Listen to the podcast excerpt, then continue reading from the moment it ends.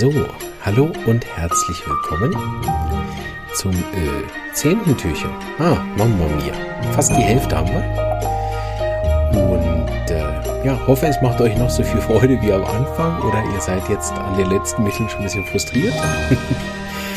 äh, ich glaube, ein, zwei Laien habe ich inzwischen abgehangen, aber ihr könnt ja auch einfach so zuhören und genießen, was die Homöopathie alles Tolles für Menschen machen kann, weil äh, die vollen Praxen, und da gibt es einige, die ich kenne, die lassen ja am Tag bis zu 15 Patienten am Tag durch. Und natürlich können wir nicht allen helfen, aber das ist eine Summe, wenn man das in der Schweiz oder in anderen hochrechnet, wie vielen Menschen da äh, geholfen wird. Und wir ja hauptsächlich mit austherapierten chronisch Kranken zu tun haben, denen äh, wenig Leute helfen können. Glücklicherweise nimmt das wieder mehr zu, äh, dass wirklich Leute direkt mit der Homöopathie starten und äh, in der Regel, da würde ich sehr, sehr gute Erfahrungen machen, auch langfristig und so. Aber ähm, ich glaube, wenn man das mal auf ein Blatt bringen würde, wie viele Leute tatsächlich täglich von der Homöopathie profitieren, wird das eine enorme Zahl. Äh, deshalb glaube ich auch nicht, dass es je verboten werden kann oder, oder wird, weil ich, äh, weil die Leute, das Gesundheitssystem ja jetzt schon überfordert ist äh, wo sollen die alle hin? Also, ne, wenn wir in, Homö in, der, in Kur gucken, wie viele Homöopathen es gibt, die wirklich jeden Tag, äh, so wie ich da, zehn plus Patienten ähm, machen, zu welchem Arzt sollen die genau gehen? Ne? Äh, so hoffe ich, dass das auch gar nie weiter diskutiert wird. Oder ich bin dann extrem gespannt, also neben sehr traurig, aber auch extrem gespannt, wie sie versuchen wollen, die ganzen Leute unterzubringen. Genau, wahrscheinlich werden die einfach auf Eigenrechnung kommen. Und äh, wir werden das auch diese Etappe der Homöopathie überleben und einfach besser werden, bis wir dann irgendwann äh, ja auch sowieso, also auch jetzt schon ja nicht mehr wegzudenken sind. So, aber ich komme zum Punkt, Mama Mia, kein Geschwätze im Adventskalender. Geschwätze gibt es dann in den anderen Podcast-Folgen. Wir haben gestern einen Fall gehört von Post-Covid und dem Fall habe ich gegeben das Mittel Jodum. Gibt ja sehr viele Arzneien auch mit Jodverbindungen, die ich mir auch immer mal wieder angucke und ähm, also auf der einen Seite froh, auf der anderen Seite aber auch traurig bin, dass ich zu wenig Patienten habe, wo ich da die Erfahrungen mal sammeln kann. Ich gucke die immer mal wieder an und denke, passt doch nicht ganz. Dann denke ich so an Calciumiodatum oder auch an Kaliumiodatum, Mittel, die ich oft studiert habe und immer denke, ja, jetzt äh, doch nicht. Und dann passt doch ein anderes Mittel besser. Ähm, aber Jod ist ein Mittel, was ich in letzter Zeit viel gegeben habe, häufig gegeben habe und was einen sehr beeindruckenden Erfolg hat rund um chronische Erkrankungen der Drüsen. Also ab, auch absolut kein Mittel für Laien. Mal einfach so aus der Hausapotheke zu, zu geben. Ähm, und ist auch eins der Mittel von all den Jahren, ähm, was ich sagen kann, was auch die schwersten Verschlimmerungen macht, egal in welcher Potenz ich das gebe glaube, das Einzige, was ich, doch, habe ich auch schon ausprobiert, in Elm. 1, 2, 3 habe ich es auch schon ausprobiert. Auch da relativ heftige Reaktionen. Ich glaube einfach, weil es so auch stark auch auf den Hormonhaushalt wirkt. So ein Mittel auch mit Vorsicht zu genießen, empfehle ich den Laien gar nicht einzunehmen ohne äh, vorherige ähm, Konsultation mit dem Homöopathen und auch bei den Therapeuten oder jungen Studenten immer gut kontrollieren, den Fall mit Jod. Auch bei der Dame, sie hat ähm, sehr, sehr gut reagiert mit vor allen Dingen der Energie, die ist schlagartig zurückgekommen. Jodum hat auch also diese schlagartigen Verbesserungen. Das Schwitzen hat schlagartig aufgehört. Sie ist sehr viel besser gegangen und sie hat dann relativ schnell einen Haufen alter Symptome bekommen, was ja in der Homöopathie zu den Verbesserungen zählt und sich, nachdem wir die Etappe durchgestanden haben, auch wirklich ähm, erstaunliche Verbesserungen gekommen sind. Die Dame litt und seit längerem unter einer Problematik im Beckenboden mit Blasen und Uterussenkung. Ähm, und sie hat dann an einem Tag ganz, ganz starke Schmerzen bekommen. Und diese Blasen- und Uterussenkung, die ist äh, lang, lang bekannt, auch schon mehrmals abgeklärt und immer so kurz vor Operation gewesen. Und sie hat dann ganz, ganz starke Schmerzen plötzlich gehabt. Wir haben schon gedacht, sie hat eine Blasenentzündung. Sie war dann nochmal bei mir und so. Und äh, irgendwann, so am zweiten, habe ich gesagt, ja komm, dann gehen wir es halt nochmal abklären, weil der Urin ist tiptop, die Nieren, alles, was ich untersuchen kann, ist gut. Ich weiß nicht, was es sein könnte. Äh, wir hatten schon Angst, dass ich, keine Ahnung, irgendeine Uterusentzündung hatte oder irgendwas Schlimmeres. Und äh, die Ärztin hat dann glücklicherweise, wie das so ist, bei Verschlimmerungen durch die Arznei oder das Wiederauftreten alter Symptome, hat nichts finden können und hat auch gesagt, weil sie gesagt, ja, das könnte ja vielleicht mit den Blasen- und Uterussenkungen zu tun haben, hat sie gesagt, also sie sieht da nichts von der Blasen- und Uterussenkung.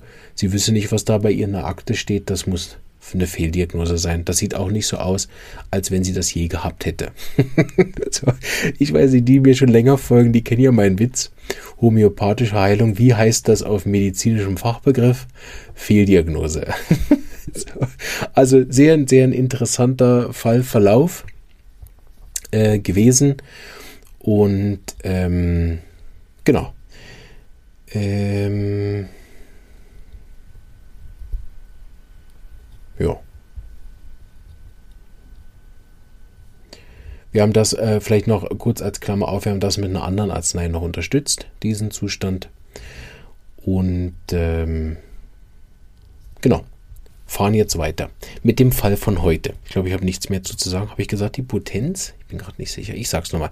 Jodum habe ich gegeben in der C200 für äh, drei Dosis, vier, vier Dosis ähm, zweimal am Tag morgens und abends für zwei Tage. Sie hat auch alle äh, genommen. Gut. Also, heute haben wir einen kurzen Fall äh, und auch einen relativ äh, Fünf-Stern-Fall, wer das Mittel kennt. Ich glaube sogar, dass wir einen ähnlichen Fall sogar schon im letzten ähm, Adventskalender haben. Ich habe mich so dunkel erinnert, dass wir so einen Fall auch schon mal hatten. Aber ich hatte gerade wieder einen. Oh, sorry. Ich hatte gerade wieder einen, äh, genau mit den Symptomen habe gedacht, oh, der muss in den Adventskalender. Also, und zwar, ich erzähle ein bisschen Vorgeschichte. Die Dame ist schon länger bei mir und war jetzt bei mir kurz vor einer Geburt. Und wie das so manchmal ist, das war so kurz vor Übertragen und drohende Einleitung, wollte sie nicht. So, hat mich dann angerufen, ob ich nicht irgendwas machen kann. Und sie hat am ersten Tag, wo sie mich angerufen hat, dass ich so Erschöpfung, ich mag nicht mehr, ich kann nicht mehr, so ein typischer Gesemium-Zustand vor Geburt habe ich ihr Gesemium gegeben, es hat hervorragend funktioniert, aber die, die Schwangerschaft ist immer noch nicht losgegangen. Die Hebammen, die zuhören, werden wissen, ja, das Gesemium kann das schon machen, es gibt aber bessere Arzneien dafür. Ähm, ist so, aber ich bleibe dann gern bei dem Zustand vom Gemüt, weil ich weiß ja nicht. Äh, manchmal gibt es auch einfach Gründe, warum die Geburt noch nicht losgeht. Und deshalb gebe ich nicht so gern so diese Mittel, die konkret auf die Einleitungsthematik wirken. Ähm, es hat sich aber dann ergeben, dass sie den Zustand so stark gewechselt hat, dass sie Pulsatille gebraucht hat, einfach vom Gemüt und von den äh, Modalitäten und her. Und dann ist es innerhalb vom halben Tag dann gekommen. Und jetzt hat sie mich angerufen, ich weiß nicht mehr wie viele Tage, habe ich sie aufgeschrieben, ja, so zehn Tage nach Geburt, äh, hat sie mich angerufen, dass sie jetzt unter einer starken beidseitigen äh, Brustentzündung und zwar einer ziemlich heftigen inzwischen leidet. Die Hebamme ist auch schon so kurz vor Arzt. Sie will aber nicht zum Arzt, weil sie will eben nie abstillen und sie will auch keine Antibiotika und nichts.